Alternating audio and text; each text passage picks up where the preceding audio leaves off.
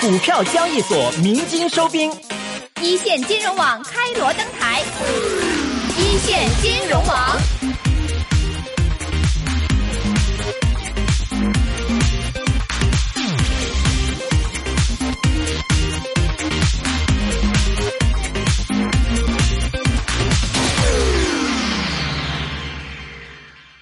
好，那我们论坛呢进入到下半场的时段，那马上会进入到圆桌论坛的环节。大家期待已久的史航先生，呃，请用掌声来欢迎他上台，好不好？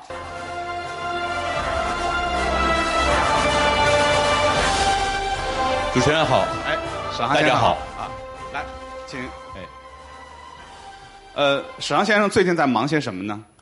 啊，最近在忙什么？我一向都是没有固定要忙的事儿，每天随着自己的兴趣儿，没有财务自由，但有时间自由。呃，但是之前我看您经常会组织一些朗读会，对啊，参与一些这个影评的一些工作，这都在做啊。对，那所以呢，其实参加这一次的这个立场论坛，而且是跨界论坛，呃，您一开始呃会不会有一点点本能的拒绝？哎，我可能跟这个圈儿没有那么的紧密呢？凡是跟我显得遥远的事物，我都有接近的欲望。我们双鱼座总是会游向一些不可知的对岸，保持着好奇心。对啊，好，那我相信大家因为以前通过电视栏目也好，或者通过一些呃其他的影视作品啊，已经对您有了一定的了解。但是呢，想近距离的听您来一段脱口秀，我相信大家可能特别的呃想要有这个想法，是不是？告诉我。那我们就留一点点时间给史航老师来一段，好不好？啊，好的，嗯，有请。呃，我其实我我的全称叫鹦鹉史航，当然不是林顺潮大夫刚才讲的那种特别知名的鹦鹉，我是还不够知名的正在奋斗的那种网红鹦鹉啊。然后呢，刚才郑伟老师讲到，在座都是这个高净值人群，完我数学不好也能换算出来，我是拉低大家数值的那一部分人。因为当时郑薇问起说今天是什么日子，我第一反应啊，二二八起义纪念日，我们要谈台湾历史吗？就他告诉我是牛市的第二十八天，就是两个国家的人，因为我从来跟股没什么关系，完全不懂，我只知道中国人民可能有炒股传统，所以十二生肖一直有牛年，但没有熊年，大家很有忌讳。呃，而且我前两天跟朋友聊天他们说给一个呃做股市的咨询的公司设置 logo，然后他们设置的不错，但是说对不起，就是我们不要这种红色，你这个 logo 能不能换成绿色？就我们需要心情特别舒畅，要看到这个绿色。但是你知道这个就是呃股票这个圈层，在座各位股民跟我那个圈层的区别，因为我们的理想都是要走上一个红地毯。就对我们来说，红是成功；对大家可能是来说，绿是成功啊。当然，这个做空头、做多头，我不是很懂的。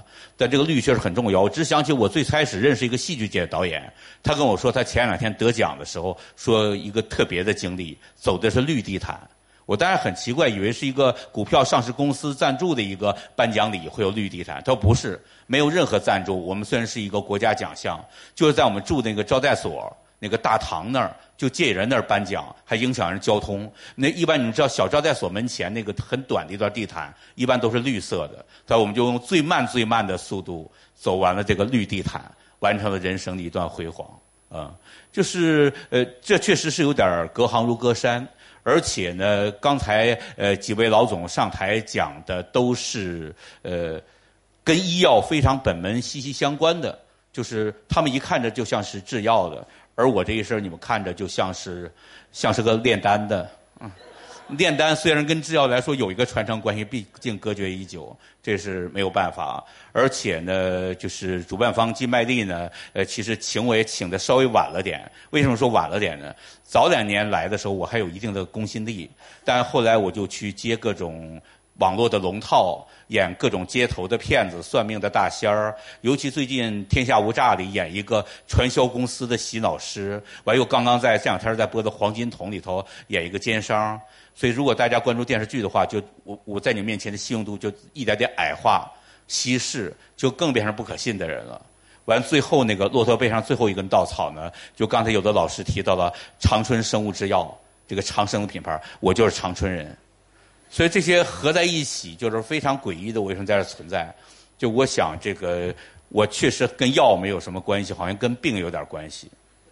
但是我也还是很高兴，因为我的一个同行戏剧界的前辈叫赖声川，赖声川老师有一次跟他聊天说艺术是干什么用的？他说艺术啊，就是为了让病遇见药。一个伟大的作品就是又悲观又乐观，用现代话说就又负能量又正能量。就是我们人世间有众生，就有重病，也就百病。然后呢，任何广告里包治百病，可能都是很滑稽的事情。但是呢，让病遇见药，不仅是我们艺术创作的理想，也是在座诸位的，就是医者父母心嘛，也会有这个理想。刚才那个郑伟老师说，呃，我是不是参与《我不是药神》的创作？我没有，我不是他们的编剧，我只是他们的热心观众，第一批的观众吧，就是在呃上海国际电影节在看这个片子。但我确实一直在推广这个片子，做它的自来水儿，因为我觉得这个电影就体现了我们今天的一个论坛这个精神主旨，就是我不是药神，他面对众生世间，他有失望但没有幻灭，他有一种。贤者的慈悲和一种王者的克制，因为如果没有克制，这种控诉性的文字文学可能就还是会差很多劲。但是我也要说到，就是在我不是药神中间，我的好朋友师弟李乃文演的那个医药公司代表的角色，跟今天我们今天看到的各位老大，可能只是有时候着装有点类似吧，西服革履。但是它会被变成一个非常标签儿、非常固化、非常狭隘的，甚至有一点点傲慢的这么一个存在。但实际上呢，这是请注意原谅，我们影视界在进行创作的时候，我们必须有个标靶，有个假想敌，才能尽力打力。所以我们会把我们的属于好像是对立面的人物塑造成像个木人桩，以显得我们是一代宗师叶问。但实际我们相信，从事任何一个呃这个医药行业的人呢，他都有他自己的初衷和初心。等一会儿我们对谈的时候，可能大家有机会来好好的来了解。那最后我在脱口秀呢，来讲一个小。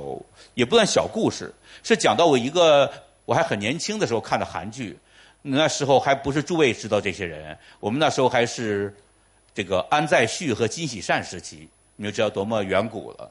那是他们演过一个韩剧叫《妙手晴天》，又叫《向日葵》，它讲的就是一个医院的故事。这个医院呢，就是可能是就是像方老师他们要做很高指数的医院或者很高档次的医院，但骨子里是都是我听说他们要做一个高纯度的医院，而那个医院就是在我觉得纯度很高。那你们曾娟有个高尚道医师，他是一个性格上非常不讨巧的人，他像我一样爱怼所有人，我又不愿意被任何人怼。然后呢，他还经常欺负实习生，他有各种人格的毛病，没有人喜欢他，是个万人嫌。但有一天他突然。他体检了，是的，他去体检了，然后他发现自己是骨癌，而且已经是不治之症，晚期。